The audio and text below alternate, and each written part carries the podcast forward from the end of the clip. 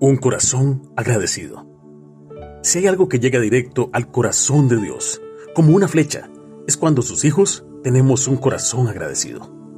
En medio de las circunstancias, sean buenas o malas, porque debemos entender que cuando pasamos por momentos complicados, es su gran amor el que nos está formando. Nos está enseñando a no depender de nuestra capacidad, intelecto o voluntad.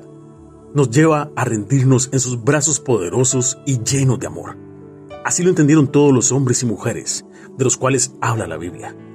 Y así fue como pudieron ver la gloria de Dios en sus vidas. Por eso hoy quiero dar gracias a Dios por todo lo que me ha dado, por lo que me ha quitado. Y así me ha enseñado que su voluntad siempre es buena, agradable y perfecta. Y le doy gracias a Dios por tu vida. A vos que me escuchás. No mires más el pasado. Pone tu mirada llena de esperanza en todas las promesas que están en la palabra de Dios para nosotros. Que Dios te siga bendiciendo en el próximo año que está a punto de iniciar. Cito las palabras de Moisés en el libro de Salmos. Den gracias al Señor porque Él es bueno. Su gran amor perdura para siempre. Que lo digan los redimidos del Señor, a quienes redimió del poder del adversario, a quienes reunió de todos los países, de oriente y de occidente, del norte y del sur.